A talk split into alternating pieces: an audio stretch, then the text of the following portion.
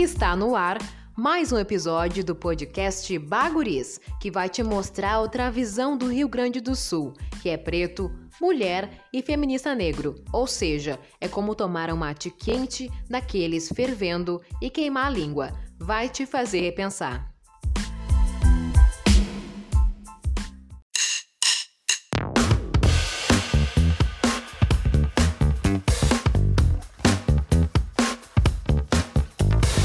Guris?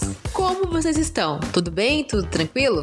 O episódio de hoje é, na realidade, uma pergunta: Algoritmos são racistas? Eu sou Alana Oliveira, tenho 22 anos, sou jornalista e seja bem-vindo ao Baguris, que é um projeto pessoal independente. Bora lá? Eu não me lembro exatamente qual foi o primeiro contato com a palavra algoritmo, mas eu lembro que a primeira vez que eu realmente me interessei pelo tema foi em 2019, num evento que eu fui chamado AfroPython. Pelo nome, dá para entender que o evento falava sobre Python para um público negro. Mas vamos por partes. Um algoritmo nada mais é do que uma sequência de etapas para resolver um problema ou realizar uma tarefa de forma automática, que ele tenha apenas uma dezena de linhas de programação ou milhões delas empilhadas em uma espécie de pergaminho virtual. É um átomo de qualquer processo computacional, define o cientista da computação Roberto Marcondes César Júnior, pesquisador do Instituto de Matemática e Estatística da Universidade de São Paulo, e-mail da USP. Esses dados são da revista Fabesp. Quando tu vai lá e pesquisa algo no Google, com base em um algoritmo, ele vai selecionar as palavras que tu pesquisou nas milhares de páginas páginas da internet e te dá um resultado, entendeu? Os algoritmos são rotinas logicamente encadeadas, não ambíguas, para tratar dados e gerar resultados. Assim, algoritmos tornam sentimentos, situações e ações pessoais, como seu gosto pela música ou uma determinada sensibilidade política, e as expressam em quantidades e problemáticas. É bem fácil de perceber isso pela curadoria que as plataformas de streaming fazem para conseguir fazer teu perfil no Spotify, no Netflix sempre indicando algum filme que tem a ver com o que tu gosta, com base no teu perfil. Os sistemas algoritmos filtram e classificam as palavras-chave das mensagens, detectam sentimentos, buscam afetar decisivamente os perfis e por isso organizam a visualização nos seus espaços para que os seus usuários se sintam bem, confortáveis e acessíveis aos anúncios que buscarão estimulá-los a adquirirem um produto ou um serviço. Assim, ficamos quase sempre em bolhas que prefiro chamar de amostras, filtradas e organizadas, conforme os compradores, ou melhor, os anunciantes. Silveira 2018. Também é comum que, ao se balizarem por comportamentos humanos, os algoritmos reproduzam preconceitos. O Cloud Natural Language API, uma ferramenta criada pelo Google que revela a estrutura e o significado de textos por meio de aprendizado de máquina, machine learning, desenvolveu tendências preconceituosas. Um teste feito pelo site norte-americano Motherboarding mostrou que, ao analisar parágrafos de textos para determinar se eles apresentavam sentimentos positivos ou negativos, o algoritmo classificou declarações do tipo: Eu sou homossexual, ou eu sou uma mulher negra gay como negativas. Programadores que criam algoritmos inteligentes precisam estar conscientes de que o trabalho deles tem implicações sociais e políticas, diz Nick Seaver, da Universidade de Tufts. Alguns cursos de graduação e pós-graduação em ciência da computação já oferecem disciplinas que abordam ética computacional. É o caso da USP, no Brasil, e da Universidade de Harvard e do Instituto de Tecnologia de Massachusetts, o MIT, nos Estados Unidos. Mas vamos mais além. Em um artigo chamado Quem Governa o Algoritmo, tem a seguinte reflexão. Quando David Lyon, 2003, traz a reflexão sobre a vigilância contemporânea, definindo-a como uma coleta constante e abrangente de dados pessoais para análise detalhada, é que o Lyon destacou que a vigilância atual classifica as pessoas em categorias com valor e risco. Os algoritmos efetuam o tratamento dos dados que servirão à estratificação social, ao controle de acesso das novas classes perigosas, dos indesejados dos planos de saúde, dos renegados do sistema de financiamento, das pessoas que têm perfis de prováveis incompetentes ou possíveis mal pagadores. Percebem o risco? Portanto, a vigilância atual é a coleta massiva de dados que não é apenas um problema de privacidade, sendo um grande tema de justiça social, Lion 2018. E aí a gente entra no tema norteador do debate de hoje. No dia 24 de junho deste ano, o New York Times noticiou que um homem negro havia sido acusado injustamente por um algoritmo. Foi o primeiro caso conhecido de uma falha no algoritmo de reconhecimento facial que levou à prisão de um homem em Michigan por um crime que ele não cometeu. Na matéria diz o seguinte: Numa tarde de quinta-feira, em janeiro, Robert Julian Williams estava em seu escritório em uma empresa de suprimentos automotivos quando recebeu uma ligação do Departamento de Polícia de Detroit pedindo para que ele fosse à delegacia para ser preso. Ele pensou que fosse uma brincadeira e uma hora depois, dois policiais algemaram ele no gramado da sua garagem em frente à família e os policiais tinham um pedaço de papel com uma foto com as palavras sentença judicial e furto. Um dia depois, já preso, o detetive entregou o primeiro pedaço de papel. Era uma imagem parada de um vídeo de vigilância mostrando um homem corpulento, vestido de preto e com um boné vermelho do St. Louis, em pé na frente de um relógio.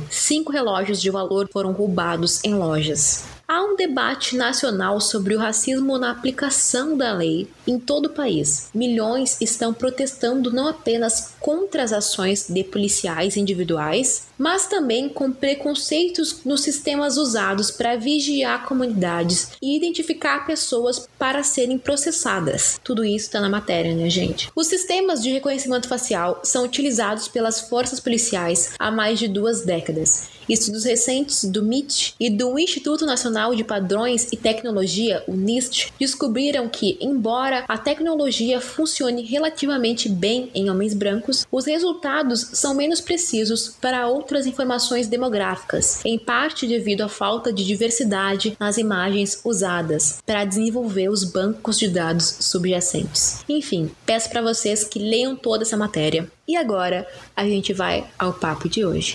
É com muita satisfação que nosso podcast recebe hoje a Carla Vieira, que é bacharel em Sistemas de Informação pela USP, mestranda em Inteligência Artificial pela USP também, engenheira de software e coordenadora do Perifa Code, buscando levar a tecnologia para dentro das periferias.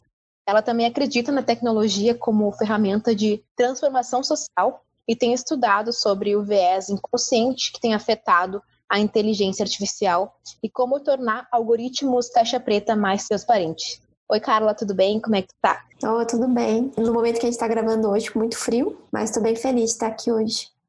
Também irá somar nesse papo com a gente Daniel Quadros, que é jornalista, certificado em conteúdo e divulgação de moda, estudante de escrita criativa pela PUC-RS trabalha com temas sobre inovação, ciência e tecnologia, responsabilidade social, educação e diversidade e inclusão. E aí, Dani, como é que tu tá? Tudo bem, pessoal. Obrigado pelo convite. Muito feliz. Bom, gente, que bom. Então, agora que estamos todos devidamente apresentados, eu queria, de início, perguntar para vocês o que são algoritmos, que é o nosso sistema principal, e de que forma eles estão interferindo no comportamento humano com base nas redes sociais. Pode começar, Carla.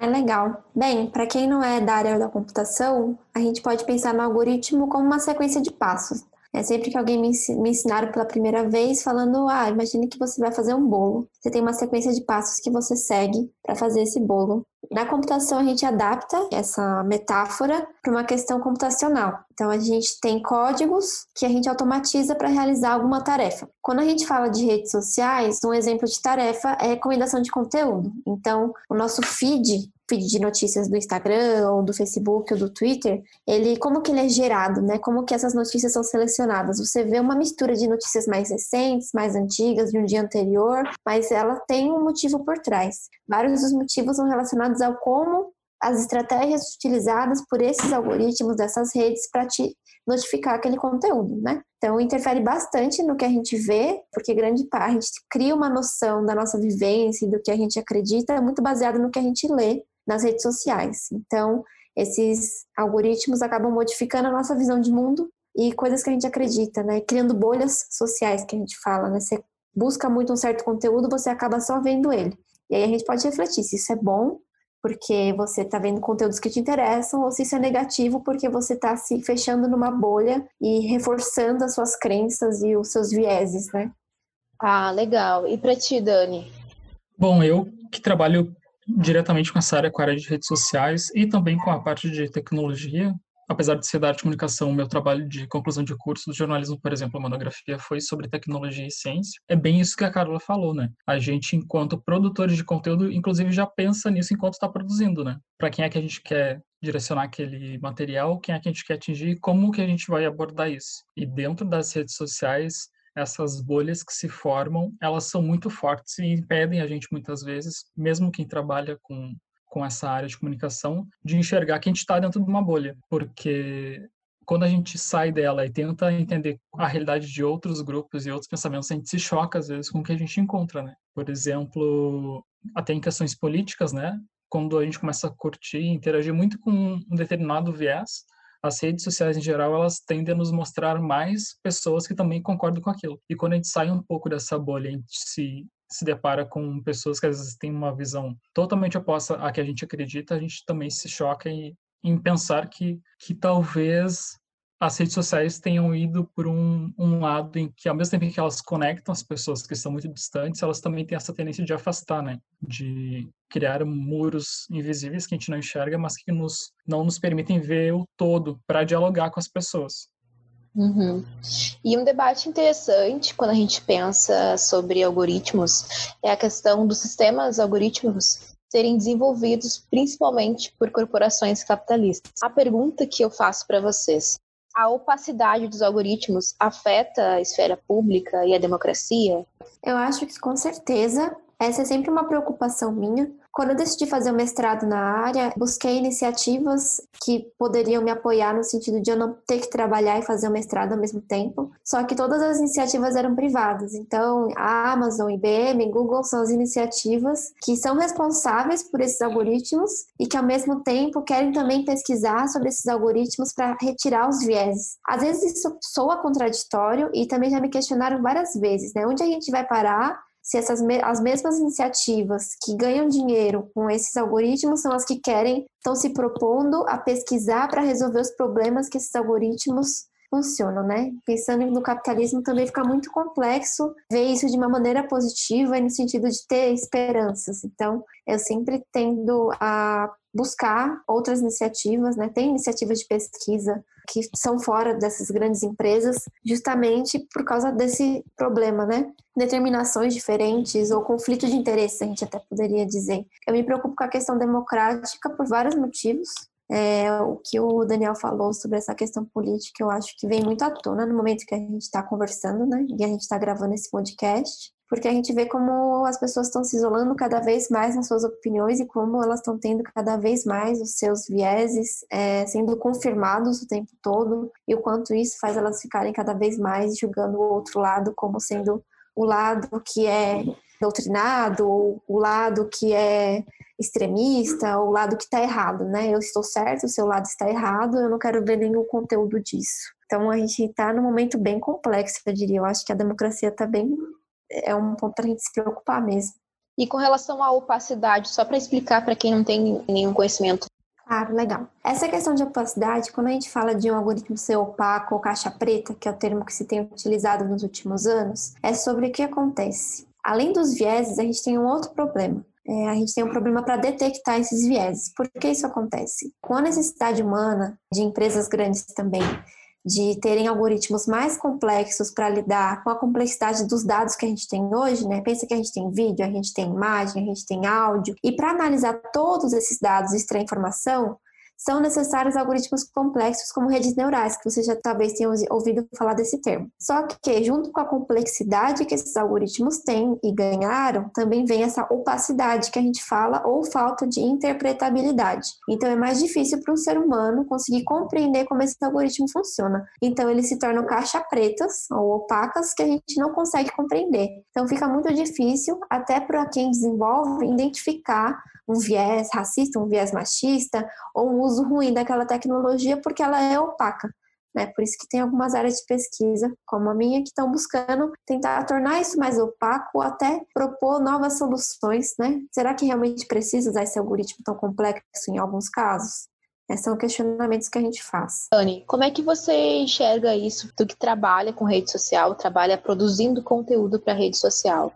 Eu acredito que que isso reforça, né, toda essa questão que a gente já abordou agora dessa problematização dessa construção de bolhas, porque, por exemplo, a maioria das pessoas quando acessam as redes sociais, quando criam seus perfis, elas aceitam todos uns, todo um termo pré-preparado e elas nem sequer leem o que tem ali, então elas simplesmente concordam com o que todas aquelas redes sociais estão dizendo para elas de como eles vão usar os dados dela, sabe? De como o algoritmo vai trabalhar com isso também, o que, que ele vai apresentar. Eu, praticamente, não conheço ninguém que tenha problematizado em algum momento, dito, ah, assinei os termos e tinha alguma coisa lá que eu achei problemática. As pessoas nem leem, elas simplesmente aceitam. Então, nós, enquanto pessoas que não somos da área de tecnologia, não temos noção do todo, né? Quem cria, quem está programando, já tem uma certa dificuldade dependendo da complexidade, imagina nós, não estamos nesse meio. Então, acho exatamente esse o ponto, né?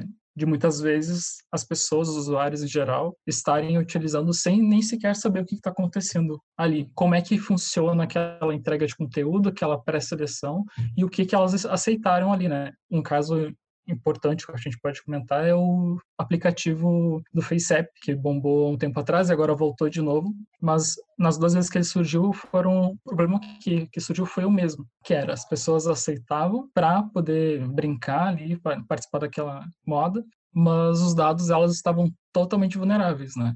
E eu tive casos de pessoas conhecidas que que ficaram com medo depois porque começaram a perceber algumas atividades estranhas das redes sociais. Um amigo comentou que do nada o Instagram dele começou a seguir várias pessoas que ele não conhecia, etc. E dessas pessoas começaram a ficar com medo. Mas foi um comportamento meio que em massa. A gente viu até grandes empresas usando o aplicativo para participar, né? Para conseguir engajar as pessoas. Era uma coisa que estava em alta no momento. Eu acho que esse perigo de não ter noção do todo de como as coisas funcionam é o, o foco principal, assim, a principal discussão quando a gente está falando de pessoas que não necessariamente são da área e entendem o que está acontecendo. Entrou num, quesito, porque aquela recente notícia de que uma pessoa negra havia sido presa, acusada por um algoritmo de reconhecimento facial, me deixou bastante assustada, mas não surpresa, porque desde 2019 tecnologias de reconhecimento facial voltada para a segurança pública estão sendo usadas no Brasil. Agora, a pergunta que eu deixo para vocês é como vocês enxergam isso, porque me parece que o reconhecimento facial, além de ser o futuro, pode contribuir para o um encarceramento em massa de jovens negros.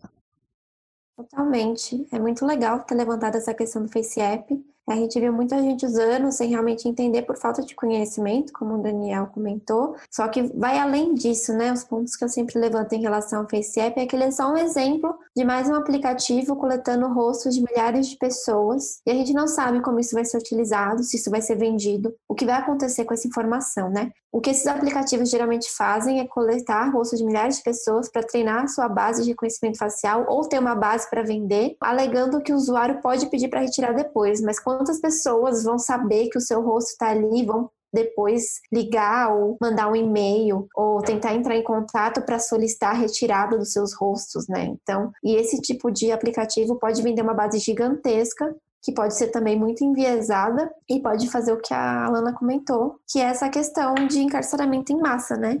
Tenho algumas publicações recentes em relação a isso. Tem um pesquisador que é o Pablo Nunes, ele é brasileiro, e ele pesquisa sobre o uso de reconhecimento facial e a questão civil. E ele fez uma matéria comentando né, sobre o uso no Brasil, que revelou que 90,5% dos presos por monitoramento facial no Brasil eram pessoas negras. Então, isso já mostra, assim como nos Estados Unidos tem acontecido de uma forma muito pior do que aqui. A gente quer evitar que chegue nesse ponto, né? População negra e periférica é a mais afetada no meio de tudo isso. Então, a gente não está preparado, a gente não tem condições de assumir esse risco, de ter reconhecimento facial no Brasil nem nos Estados Unidos eu acredito que a gente não tem nenhuma condição para isso, sabe? Vai só reforçar e escalar todos os vieses e as discriminações que já acontecem hoje. Só que de forma automatizada e consegue afetar milhares de pessoas. Ao invés de ser um policial olhando na câmera, vai ser vários algoritmos determinando e prisões acontecendo de forma indevida. Então, eu posso trazer um exemplo assim para contextualizar que é as pessoas sempre questionam se o jornalismo, o papel da, do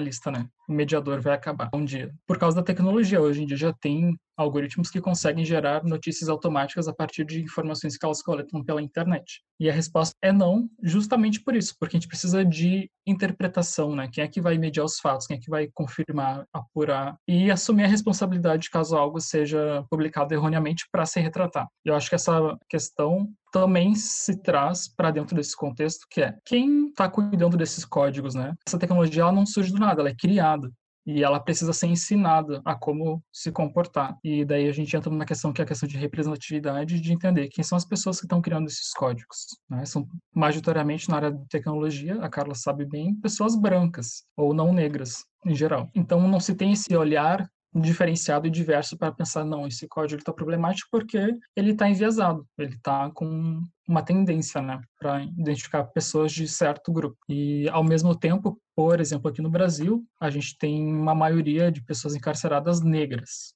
também a maioria de pessoas desocupadas e desempregadas são uhum. pessoas negras. Então tu junta esses dois dados, né? Uma primeiro é uma base de dados que a, a gente utiliza hoje, que é pegar dados de quem já está nesse sistema carcerário, que são majoritariamente pessoas negras, juntando com quem faz esses códigos que identificam potenciais pessoas violentas ou pessoas que são suspeitas, né? E tu junta isso e tu tem um grande potencial de algo para dar errado, que são esses algoritmos que tendem a ser racistas, né? Um exemplo disso também, para complementar, é aquele algoritmo TAI que a, a Microsoft tinha desenvolvido, se não me engano, foi em 2016, que ele ficava fazendo tweets automáticos no, no Twitter e o pessoal do Twitter conseguiu quebrar o, o bot que eles fizeram porque ele começou a falar coisas muito racistas, como fazer apologias ao Hitler e tudo mais, falar que o feminismo era uma, uma droga, né? traduzindo em linguagem livre, justamente por isso, né?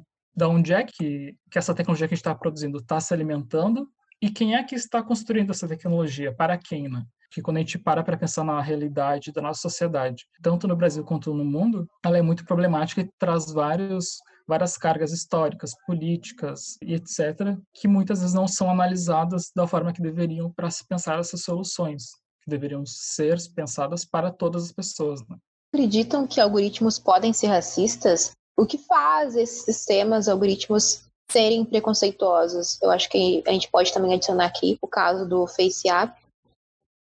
Legal. Eles podem. Sempre que eu comento isso, as pessoas, geralmente, é, pessoas brancas, vêm super revoltadas. Mas o algoritmo é só uma ferramenta. Não existe isso de tecnologia racista. Tecnologia é tecnologia, racismo é racismo. Justamente porque elas, muitas pessoas e muitos desenvolvedores, pessoas da área de TI, têm essa dificuldade de entender que a tecnologia é utilizada em um contexto. E a gente tem que levar em consideração o contexto. Ela é feita para resolver problemas, deveria ser, e não para criar problemas ou escalar problemas, né? Quando a gente fala de tecnologia ser racista, tem muito a ver com tudo que o Daniel falou sobre quem está desenvolvendo essa tecnologia, né? Na área de TI, é majoritariamente pessoas brancas, homens brancos. Na área de inteligência artificial, os números são muito piores. A última vez que eu olhei, eram 28% de mulheres e não tinha nessa pesquisa a questão racial, então eu não tenho informação sobre isso. Essa foi uma pesquisa do Fórum Econômico Mundial sobre inteligência artificial. Então, pensando nessas pessoas que desenvolvem, elas muitas vezes não vão estar atentas, elas não vão estar atentas a esse problema, né? A gente precisa de pessoas que vivem essa realidade se envolvendo nessas questões, pesquisando sobre inteligência artificial, trabalhando com tecnologia,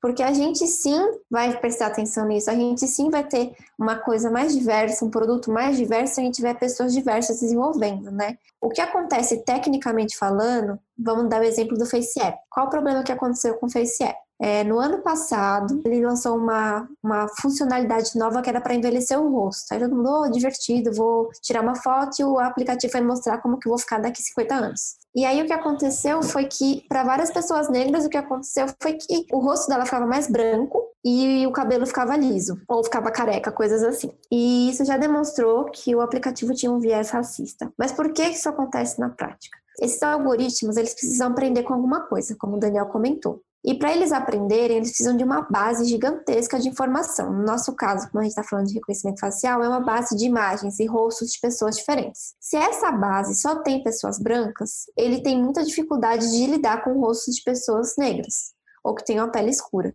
ou que tem o cabelo cacheado, porque ele tem uma, na maioria dos casos, eles têm base de pessoas brancas do padrão europeu. Então, até pessoas brancas que utilizaram viram o seu olho ficando claro e coisas assim. Isso aconteceu novamente esse ano. O FaceApp lançou uma nova funcionalidade e também voltaram os pontos de alisar o cabelo, deixar a pessoa mais branca, né? Então, justamente por isso, porque a base dele é envezada. Na prática, é isso que acontece. Então, tem vários pesquisadores e pesquisadoras no mundo que têm investigado essas bases e analisado elas para encontrar esses vieses, né? Das pesquisadoras que eu sigo, todas são pessoas pretas e faz todo sentido.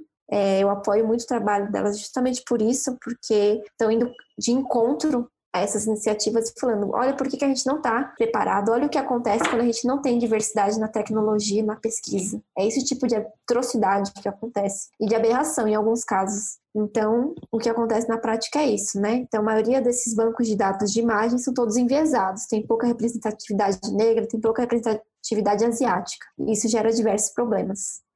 Eu acho que complementando o que eu comentei anteriormente, e o que a Carla falou, é bem isso. Eles podem sim, não só podem como são, a gente tem relatos muito antigos, né, falando sobre isso. Em julho de 2015, na verdade, o Google teve uma polêmica que ele estava dentro daquele aquela função automática dele de marcar os lugares e pessoas, ele tinha marcado pessoas negras como gorilas. Na época, um desenvolvedor denunciou isso, né, e deu muita polêmica. Mas a gente tem vários casos. Teve aquela câmera da Nikon que não conseguia reconhecer pessoas orientais por causa dos olhos que são mais puxadinhos. Casos do Facebook escondendo, por exemplo, informações sobre protestos contra a violência policial, enquanto no Twitter isso estava bombando. Vários casos, né? E, inclusive agora o Facebook está enfrentando um problema por causa disso, né? Confira o nome da hashtag Stop Hate for Profit, justamente por isso, né? Pela forma que eles lidam com as denúncias dentro da plataforma grandes empresas resolveram se reunir. Até o início de junho eram 160 empresas que já estavam participando desse boicote, entre aspas, justamente pela forma que isso é trabalhado, né? Como a Carla explicou,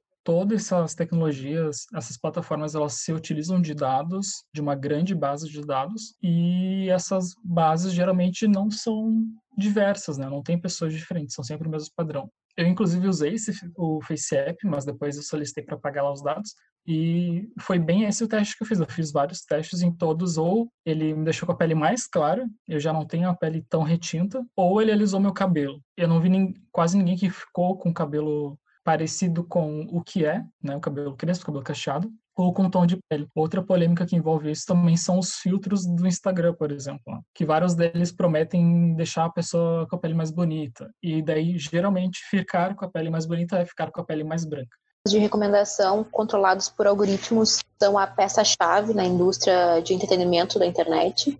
O acesso ao Big Data que essas empresas acumulam gera informações valiosas. E eu queria que vocês explicassem para a gente qual o perigo dessas empresas deter esses algoritmos e deter essas informações futuramente.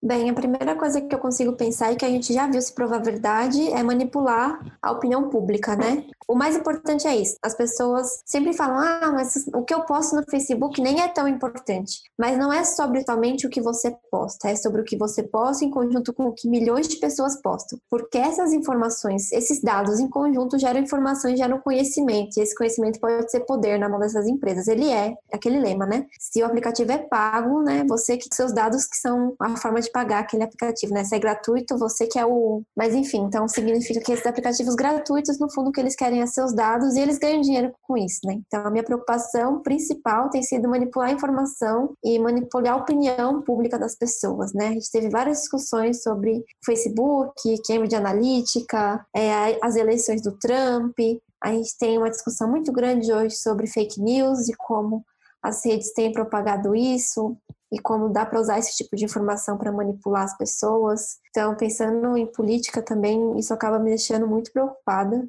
eu acho que a gente tem uma, um sério caminho aí ao letramento digital, que é basicamente a ideia de realmente as pessoas terem consciência de como é, esses aplicativos funcionam, que é um pouco o que o Daniel falou. Pessoas de fora da tecnologia, como que elas vão saber como lidar com essas informações, como lidar com essas redes manipulando o que elas veem, como lidar com a opinião pública sendo manipulada por isso. Falta informação, falta acesso também de explicar, de explicar para minha avó ó, oh, avó, é assim que funciona esses algoritmos, é assim que funcionam as redes sociais, toma cuidado, presta atenção, sabe, para ela ficar atenta. Então, Big Data é um termo um pouquinho antigo, né? Antigo, assim, em termos de tecnologia, né? Passou cinco anos, a gente já fala que é antigo. Mas o que é isso que a gente chama de Big Data? Pensa que há 10 anos a gente não tinha o tanto de informações que a gente tem hoje, né? E tudo começou com o início das redes sociais, o Facebook, o Orkut. O que, que essas redes conseguiram fazer, né? Elas conseguiram o fato de coletar milhões de informações por segundo. Quantos tweets são feitos por segundo no mundo? Quantas fotos são postadas no Instagram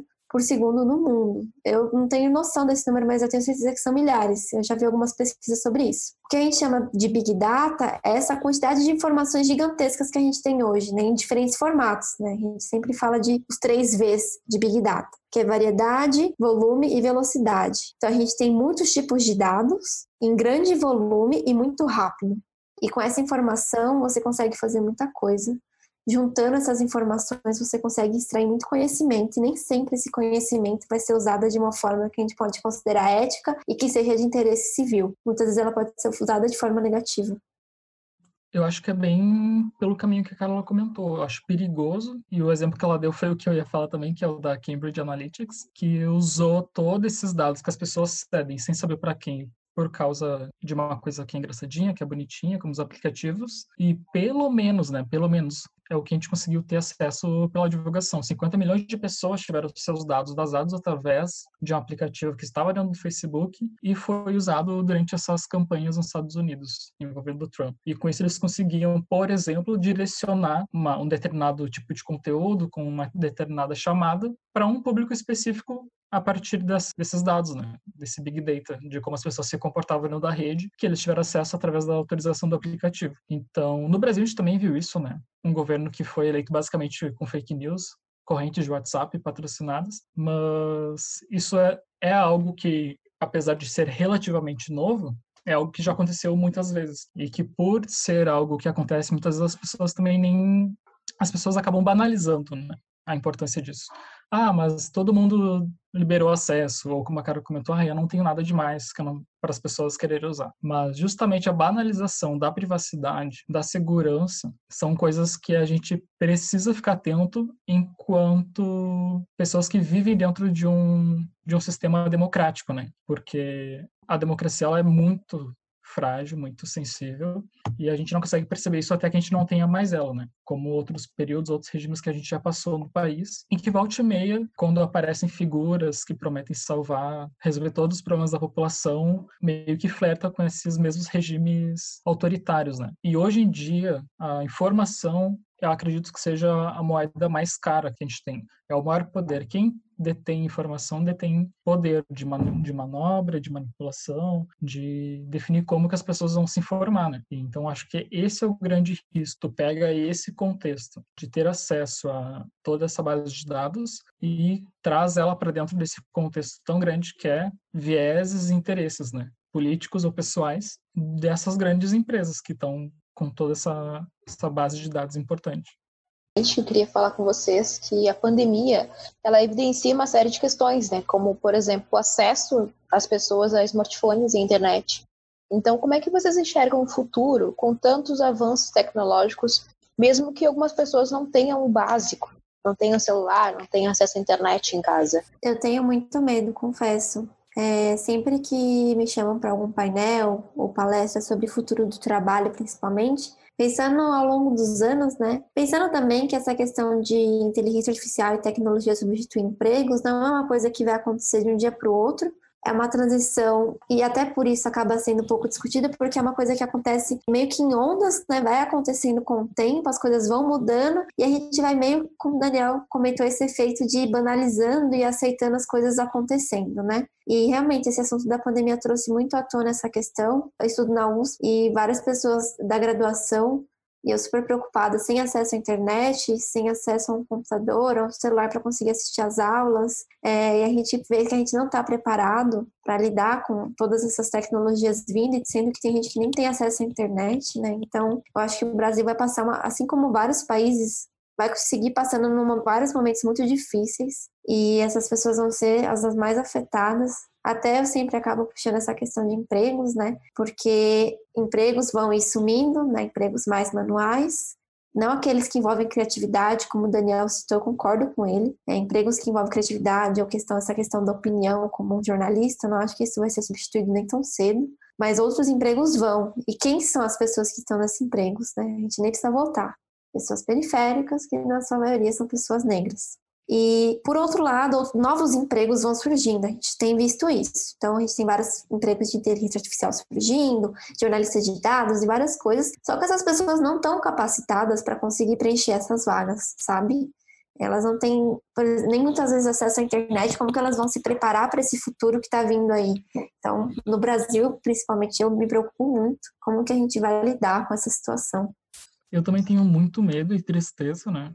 Apesar de ser negro, gay, de uma família de origem humilde, eu sempre me considerei muito privilegiado, sempre tive acesso. Assim. Eu me formei no ensino básico, enquanto eu me formava eu fazia no horário contrário, né, que eu estava na escola, eu fazia cursos, eu aprendi inglês, fiz informática e tudo mais. E na sequência eu entrei na faculdade, agora estou fazendo uma segunda faculdade, fiz certificações e então eu sempre tive muito acesso.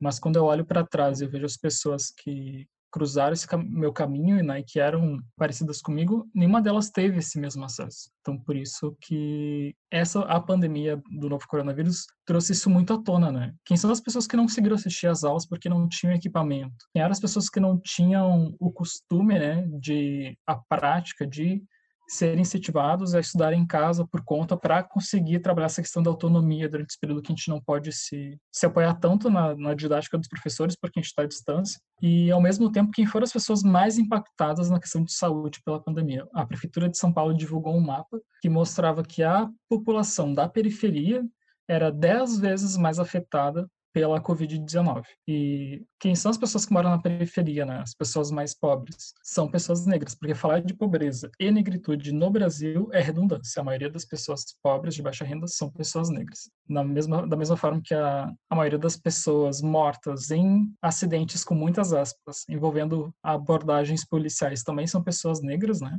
a gente se questiona. Muito se fala sobre ter uma, um viés, um pensamento mais humano agora quando passar a pandemia, né? Mas a gente se questiona, mais humano para quem? Mais consciente para quem? Quem são as pessoas que estão tendo, né, esse suporte que estão se adaptando durante essa pandemia?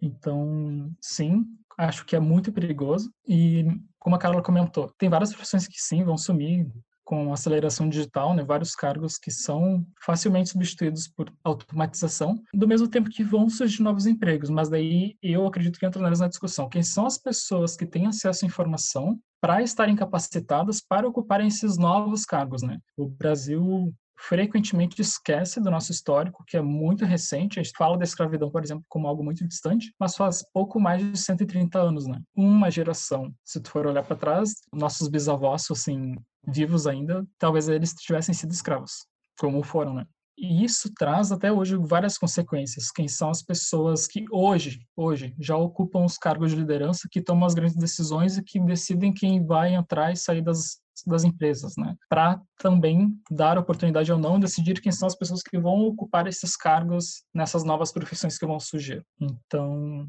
a partir disso que eu sinto medo, sabe? De acesso, quem são as pessoas que vão ter acesso, vão ser capacitadas. A gente vai ter alguma ação para pensar isso, para falar sobre equidade, né, que a gente fala muito sobre igualdade, mas a gente precisa também falar sobre equidade, que é propor oportunidades mais proporcionais às realidades de cada pessoa dentro do nosso do Brasil, que é um país com uma desigualdade social muito gritante. Né? Então, enquanto a gente não para e pensa e se sensibiliza sobre essas diferenças, esses diferentes tipos de oportunidade de acesso que as pessoas têm, a gente vai continuar reproduzindo o que as gerações anteriores fizeram. Minha esperança é, hoje em dia a gente consegue falar muito mais sobre isso justamente também por causa da tecnologia, né? de, de trazer esses debates, os próprios protestos por causa da morte do George Floyd nos Estados Unidos surgiram por causa da, da, internet, que não era, era uma coisa que não tinha como ser abafada, mas ao mesmo tempo essa questão da diferença, né, das pessoas se acostumarem com as situações em geral, que é o que me assusta, me gera essa frustração. Eu tenho esperança que a nova geração seja um pouco mais sensível, mas só se sensibilizar não é o suficiente. A gente precisa ter formas práticas e ativas de trabalhar com essa mudança, né? De promover a educação básica, de ensino superior, em todas as etapas, e oportunidade para as pessoas pensar essa realidade dentro do quadrado, né? Que não é o nosso também. Queria perguntar, agora no finalzinho, só para a gente encerrar esse papo, é, eu queria que a Carla dissesse mais para o viés inconsciente, como que o viés inconsciente tem afetado a inteligência artificial e o Dani em como que a gente pode se sentir mais, ser mais positivo, vislumbrando um futuro baseado em algoritmos.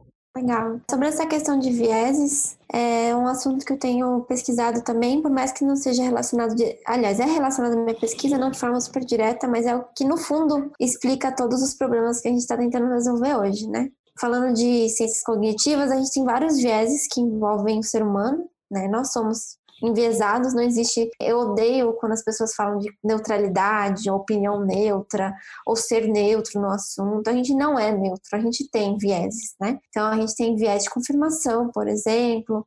A gente tem diferentes vieses que são baseados no que a gente viveu, nas pessoas com quem a gente se relacionou, onde a gente estudou, que os nossos pais acreditavam, que religião a gente chegou a frequentar ou se frequentou uma religião.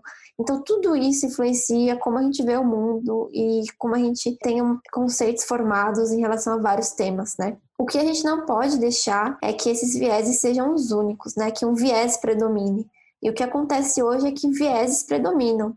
Então, os vieses de pessoas brancas, classe médias, vieses masculinos, falando de tecnologia, são os que predominam. E porque elas são as pessoas que predominam na tecnologia hoje. Então, quando elas desenvolvem tecnologia, inconscientemente elas levam esses vieses junto com elas. Então, a gente tem um exemplo muito claro de um desenvolvedor que recentemente nessa semana, publicou uma ferramenta que ele achou incrível, que é uma ferramenta que pega uma imagem toda pixelizada em baixa resolução e ele vai lá e muda a imagem para ficar com alta resolução.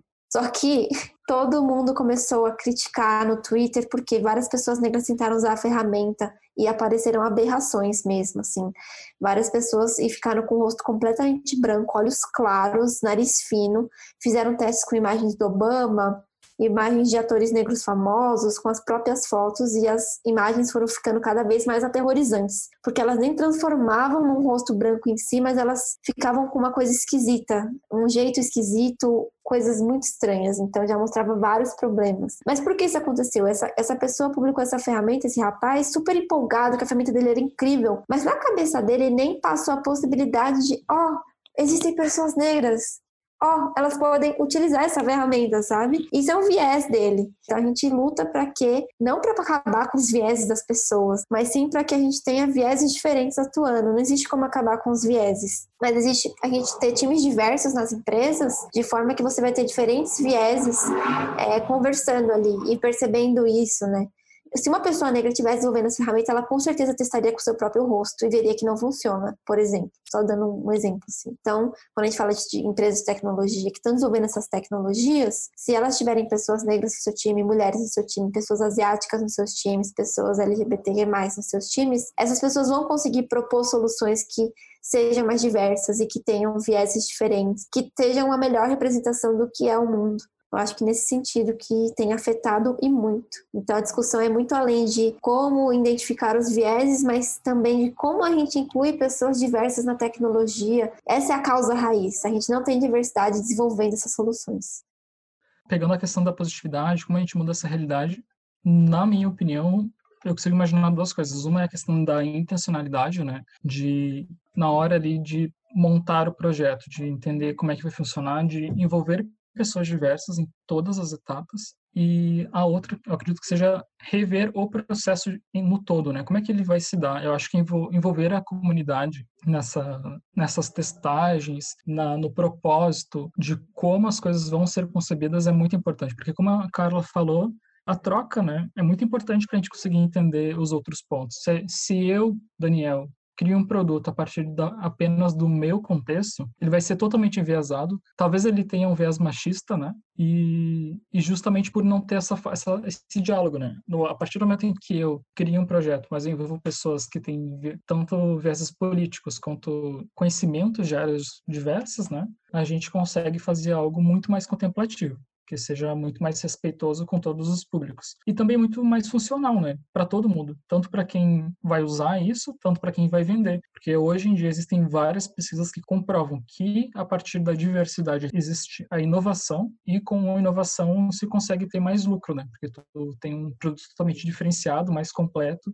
e que foi foi pensado, foi testado de maneiras a agradar público diferentes. Então, se o argumento de ser uma pessoa boa, de ser fazer algo que é ético, né, não é o suficiente muitas vezes nossa discussão de um contexto capitalista, então temos também esse esse reforço do contexto financeiro que dá lucro sim e muito mais do que se fizer um trabalho enviesado, né? E agradecer vocês por terem participado, topado o podcast. Gosto muito do trabalho de vocês. Queria que vocês deixassem as redes sociais ou onde o pessoal pode entrar em contato com vocês. De repente, gostou do que vocês falaram e querem acompanhar ou querem saber mais sobre o assunto. Bem, que legal. É muito legal participar desse papo. É, fiquei muito feliz de ter mais uma pessoa de uma outra área. Está envolvida com tecnologia, mas de uma outra área dialogando. Eu acho super importante. Ainda mais jornalismo, que tem sido um papel crucial nesses momentos que a gente está vivendo, de informar a população, de conversar com diferentes públicos. Bem, para entrar em contato comigo tem várias formas. Eu uso muito o Twitter. A minha arroba lá, o meu usuário é Carla com C, né? Carla PR Vieira. É, quero recomendar que participem do Perifacode também, que é uma comunidade para pessoas periféricas na tecnologia, é aberta para todo mundo participar e colaborar. E eu acho que para estudar mais sobre esse assunto, tem é, várias indicações que eu poderia dar, mas de cabeça, assim, eu penso que uma das maiores é seguir pesquisadores pesquisadoras da área, de inteligência artificial, por exemplo. Um deles é o Tarcísio Silva, que ele é pesquisador sobre. Esqueci exatamente o nome da área, porque não é diretamente de tecnologia, mas ele pesquisa racismo algorítmico diretamente. Então, ele é da área social, mas ele pesquisa racismo algorítmico e está sempre por dentro, sempre divulgando. Várias das coisas que eu descubro são porque ele está sempre em vários, vários contatos. Então, seria uma pessoa se seguir também e buscar informação sobre. Então, eu que agradeço né, o convite, eu já tinha ouvido os outros episódios do, do podcast, os, os, debates são sempre muito legais, então fiquei feliz com o convite. O meu arroba em todas as redes sociais, Instagram, Facebook, LinkedIn, é eu, Daniel Quadros, no LinkedIn Daniel Quadros só. O meu site, para quem quiser conhecer um pouco mais meu trabalho de conteúdo, jornalismo, é danielquadros.me. Inclusive, eu já achei até o da Carla aqui, já estava olhando o trabalho dela, muito legal. E espero que essa nossa conversa inspire outras pessoas, né? E incentive cada vez mais a gente fazer o nosso papel. Se todo mundo fizer um, um pouquinho, a gente tem um monte.